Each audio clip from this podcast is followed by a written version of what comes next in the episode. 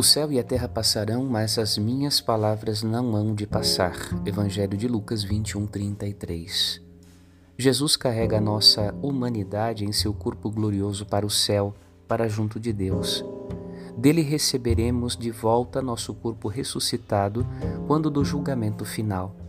Os sinais desta nova vida já se manifestam hoje como brotos de figueira que indicam floração e atividade frutífera.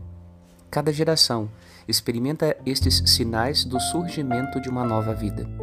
Assim, em cada geração humana se cumprem as palavras de Jesus e seus ensinamentos até que ele volte sobre as nuvens do céu, em posse definitiva do poder que distribuiu aos seus apóstolos, para que levassem com sinais seu evangelho até os confins do mundo.